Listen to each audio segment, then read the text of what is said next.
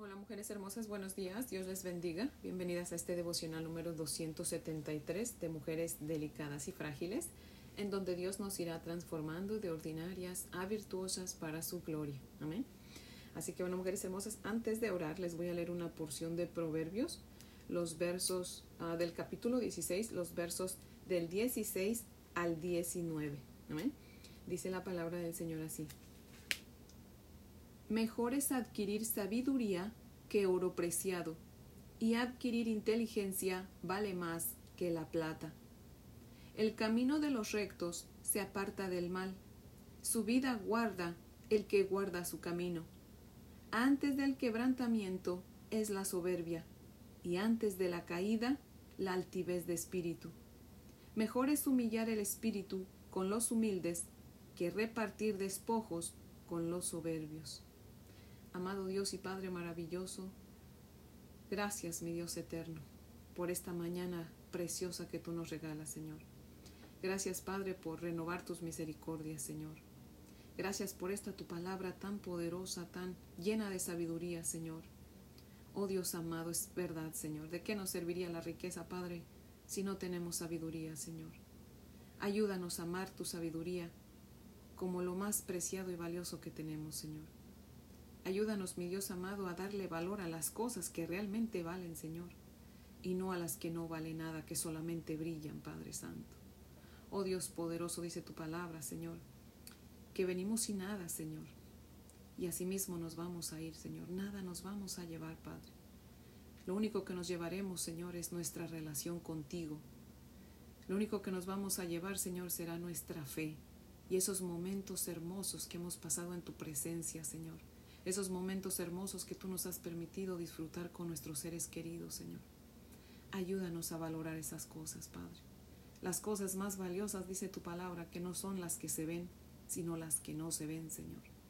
Así que, amado Señor, danos sabiduría para darle valor a esas cosas que no se ven, Señor, pero que sí sentimos, que vivimos, Padre, y que realmente merecen el valor, Señor. Oh Dios amado, háblanos en esta mañana, Padre, y sigue dándonos sabiduría, mi Dios eterno. Perdona nuestros pecados, pues no queremos empezar, Señor, sin pedirte perdón. Sabemos que te fallamos, mi Dios amado. Por favor, escudriñanos, mi Dios amado, y quita de nosotros todo lo que hay en nosotros que no te agrada, Padre.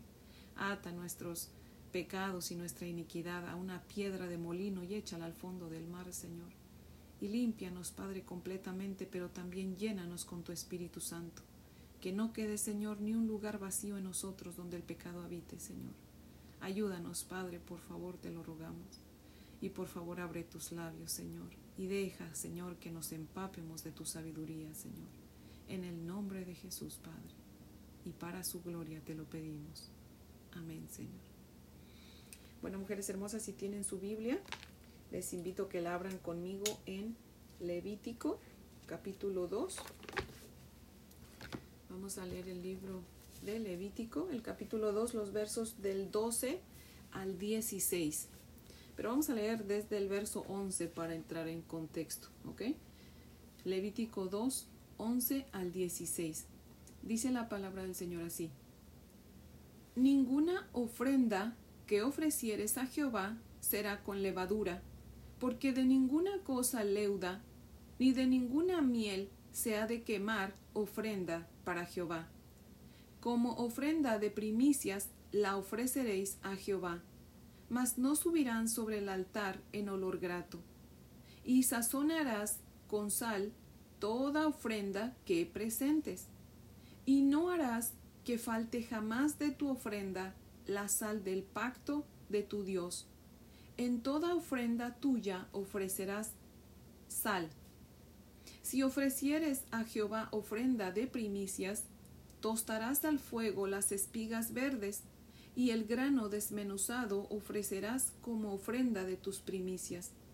Y pondrás sobre ella aceite, y pondrás sobre ella incienso, es ofrenda. Y el sacerdote hará arder el memorial de él, parte del grano desmenuzado y del aceite, con todo el incienso es ofrenda encendida para Jehová. Amén. Les voy a leer el comentario de Matthew Henry, que cita lo siguiente, dice, La sal se necesita en todas las ofrendas. Aquí Dios les insinúa que sus sacrificios en sí mismos son insípidos. Todos los servicios religiosos deben estar sazonados con la gracia. El cristianismo es la sal de la tierra. Se dan instrucciones sobre la ofrenda de las primicias en la cosecha. Si un hombre, con gratitud por la bondad de Dios al darle una cosecha abundante, estaba dispuesto a presentar una ofrenda a Dios, que, traía, que traiga los primeros frutos maduros y espigas. Lo que se llevara a Dios debía ser lo mejor de su clase, aunque solo fueran espigas verdes de trigo. Sobre ellos habían que poner aceite e incienso. La sabiduría y la humildad suavizan y endulzan el espíritu y el servicio de la gente, y así sus espigas verdes de trigo serán aceptables. Dios se agrada de las primicias maduras del fruto del Espíritu y en las expresiones de temprana piedad y devoción. El amor santo a Dios es el fuego en que deben hacerse todas nuestras ofrendas. El incienso denota la mediación e intercesión de Cristo, por medio de quien es aceptado nuestro servicio. Bendito sea Dios que tenemos la sustancia, de la cual, estas, de la cual estas observancias eran solo sombras.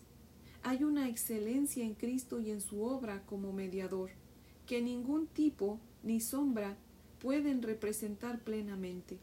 Nuestra dependencia en esto debe ser tan completa que nunca lo perdamos de vista en lo que hagamos, si hemos de ser aceptados a Dios. Amén. Fin de la cita. La levadura en, en toda la escritura pues representa corrupción, pecado, ¿verdad? En pocas palabras pues representa el mal, ¿verdad? Y esta porción de Levítico nos deja ver que la levadura y la miel podían ofrecerse como ofrendas de primicias, pero no podían ser quemadas en el altar en donde se quemaban las otras ofrendas, ¿verdad? De hecho, la miel de plano no se quemaba, ¿verdad? Y dice el verso 11 que ninguna ofrenda de libación debía llevar levadura, porque, bueno, de hecho, ni una ofrenda podía llevar levadura porque no iba a ser aceptada, ¿verdad? Así que eso debe llevarnos a pensar, mujeres hermosas, a tener cuidado de usar los métodos mundanos para compartir el Evangelio, ¿verdad? Tristemente vemos muchas iglesias mezcladas con levadura.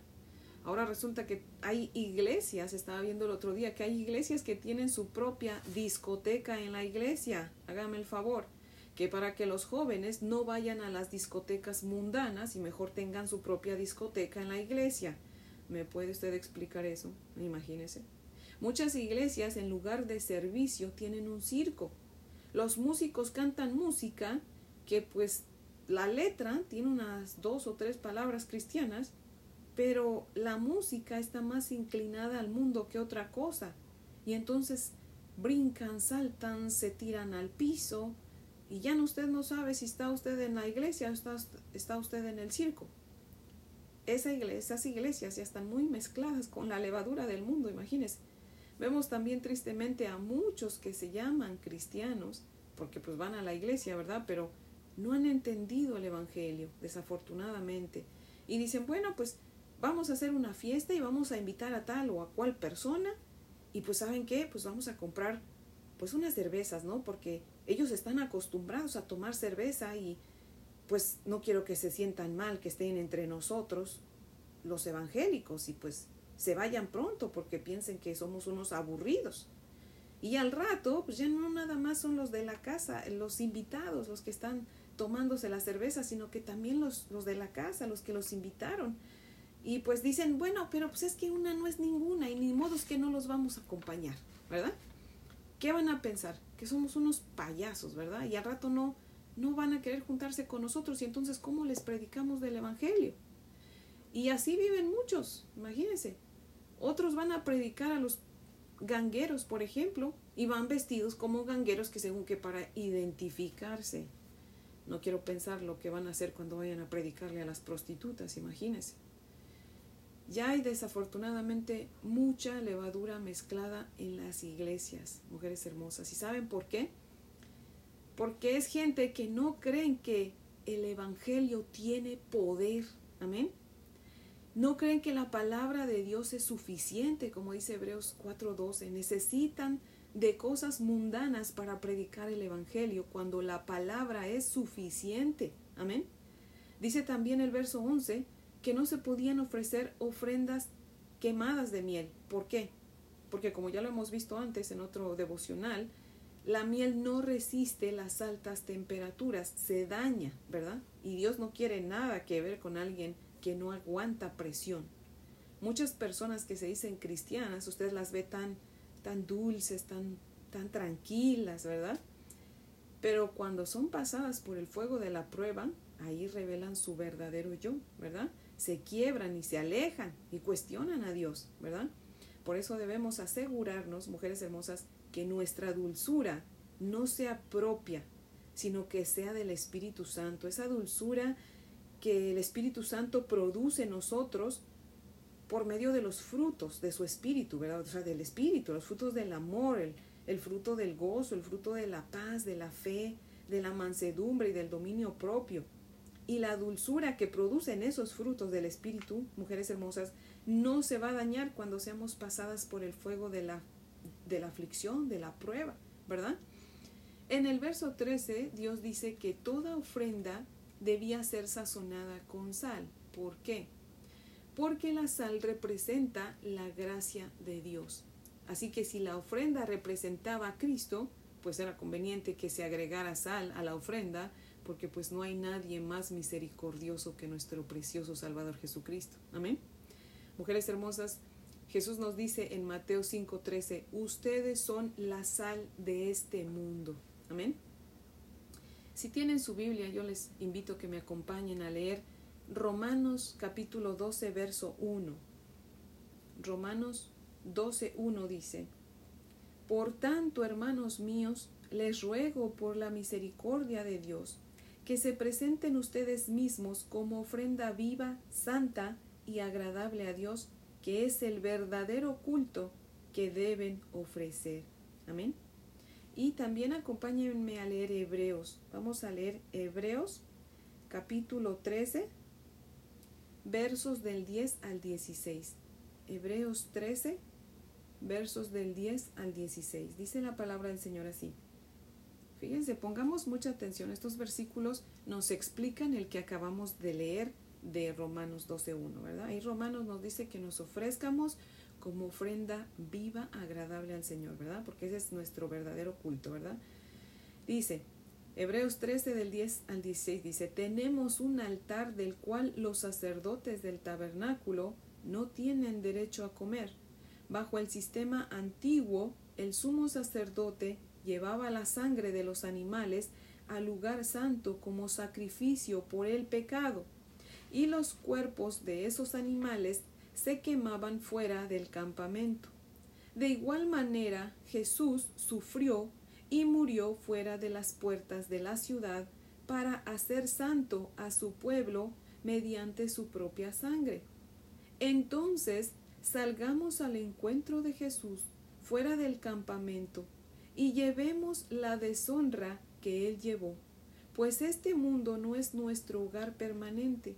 Esperamos el hogar futuro por lo tanto, por medio de Jesús, ofrezcamos un sacrificio continuo de alabanza a Dios, mediante el cual proclamamos nuestra lealtad a su nombre, y no se olviden de hacer bien ni de compartir lo que tienen con quienes pasan necesidad. Estos son los sacrificios que le agradan a Dios. Esa versión que leí es la Dios habla hoy y me encanta porque lo explica muy claro, ¿verdad? Así que mujeres hermosas, Dios quiere que nos ofrezcamos a Él por medio de su Hijo Jesucristo como ofrendas vivas, ¿verdad? Y recordemos que Dios nos dice en Levítico que no podían ofrecer ofrendas sin sal. Y Hebreo nos explica qué significa ofrecerse como ofrenda viva, ¿verdad? Significa en pocas palabras servir a los demás con amor y misericordia y con la intención de predicarles el Evangelio que es la sal que nos preserva a nosotros y que preservará a aquellos a quienes les prediquemos, ¿verdad? De ir al infierno. Esa es la sal a la que Jesús se refiere en Mateo 5:13, cuando dice ustedes son la sal, o sea, ustedes van a llevar mi evangelio, ¿verdad? Mujeres hermosas, y vamos a vivir el evangelio, ¿verdad? No solamente lo vamos a llevar, sino primero lo vamos a vivir, ¿verdad? Para poder llevarlo. Y entonces estaremos siendo preservadas nosotras y vamos a preservar a otros también, ¿verdad? Mujeres hermosas, si cuando hablamos con alguien no hablamos del Evangelio, ¿verdad?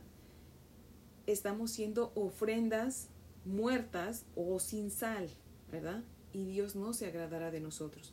Eso no significa que todo el día con todas las personas que hablemos vamos a estarles predicando, ¿verdad? Porque vamos a hablar con hermanos que ya conocen del Evangelio. Pero ya cuando uno tiene una comunión con el Señor, hermanos, hasta sin intención, en la plática siempre va a salir a relucir el Evangelio, ¿verdad?